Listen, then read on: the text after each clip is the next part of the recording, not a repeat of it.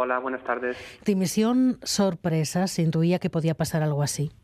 Dimisión totalmente sorpresa, totalmente. Parece que ha cogido por sorpresa incluso a muchos ministros y que solo sabía su círculo más cercano. Es cierto que el gobierno escocés, que es una coalición del SNP y de los verdes, tiene actualmente retos importantes, por ejemplo, la polémica por la aprobación de la ley trans, que permite la autodeterminación de género a los 16 años y que divide al S&P, la saturación de la sanidad pública, pero nada hacía pensar que Sturgeon estuviera pensando en tomar una decisión tan drástica. Por lo tanto, sí, decisión totalmente por sorpresa. Ha sido, de hecho, una de las líderes con más popularidad. Eh, ¿Qué ha pasado dentro y fuera de su partido para acusar hasta este punto el desgaste que le ha llevado a la dimisión? Hay una dimensión personal ineludible, son ocho años en el gobierno, como bien decía usted, con Brexit y con COVID de por medio, y ha hecho un discurso hoy que ha recordado al de Jacinda Ardern, la antigua primera ministra de Nueva Zelanda, hablando sobre la dimensión humana y la sensación de que era el momento después de todos estos compromisos y este cansancio, pero también hay una dimensión política que tiene diferentes frentes y es evidente que en el frente nacional o territorial es muy difícil hacer un referéndum de autodeterminación si el gobierno central se opone. Lo hemos visto también aquí en, España. Y es posible que Nicolás Sturgeon en este momento no vea un camino transitable y que quiera preservar su legado. Por ejemplo, su plan alternativo de hacer unas elecciones plebiscitarias, un referéndum de facto, no convence a la mayoría de su partido y estamos a un mes del Congreso del, del.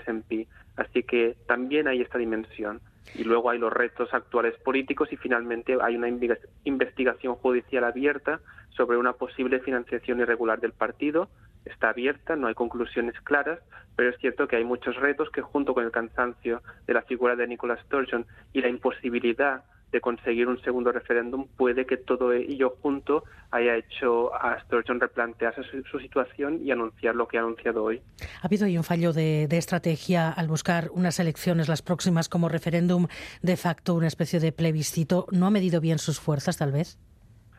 Quizá el error posible estratégico fue el anterior, el plan B. El plan A era un referéndum acordado como lo consiguieron en 2014, no, no ha sido posible. El plan B fue ir al Tribunal Supremo y mm, intentar que el Tribunal Supremo le diera la razón de que el Parlamento escocés sí que tiene competencias para celebrar un referéndum aún sin el acuerdo de Westminster.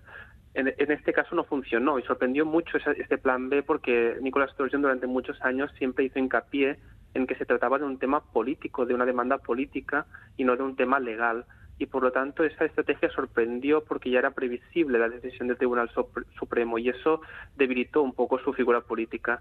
Este plan C, que como sabemos por el caso catalán tiene muchos problemas, que eh, Nicolás Sturgeon también ha admitido, la dificultad de convertir votos en, en, votos por la independencia, sobre todo con un sistema mayoritario como es el sistema First Past the Post para elecciones en Westminster, en Londres, pues este plan no ha convencido a parte de su partido, algunos porque lo ven demasiado eh, una excusa para no llegar nunca a la independencia, otros porque lo ven simplemente poco práctico. Así que ha recibido críticas últimamente por la estrategia, pero sobre todo se centraron en el plan B, en el plan anterior, el de ir al Tribunal Supremo sabiendo que era poco probable que le diera la razón.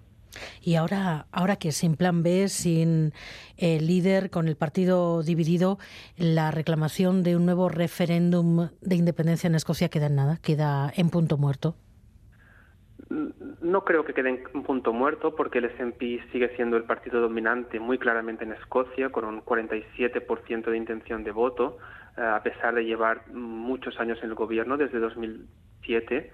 Eh, el apoyo a un referéndum de independencia sigue situándose por encima del 45%, aunque la mayoría de escoceses priorizan otros temas ahora mismo, como por ejemplo una mejora urgente del sistema sanitario que está colapsado ahora mismo, Así que no creo que este tema marche, porque en muchas naciones sin Estado vemos que este tema difícilmente se va, pero está por ver qué sensibilidades se imponen dentro del partido, si van a ser más gradualistas, como ha sido Nicolás Torino hasta el momento, o más impacientes, como algunas de las voces críticas con ellas, como por ejemplo la, antigua diputada en Westminster, Joanna Cherry, y si van a ser más de centro, como es quizá Nicolas Sturgeon, o más de izquierdas, como son otros miembros del partido. Así que está por ver las sensibilidades que se imponen y la hoja de ruta. La mayoría de candidatos favoritos a, a reemplazar Nicola Sturgeon serían candidatos continuistas en la estrategia gradualista del partido de no apostar por la vía unilateral y de intentar buscar maneras de ejercer la autodeterminación a través de la negociación o a través de planes B, C, D, etcétera. El ala opositora, el ala más radical, tiene menos probabilidades de éxito, pero sin embargo la, incertidumbre ahora mismo es muy alta.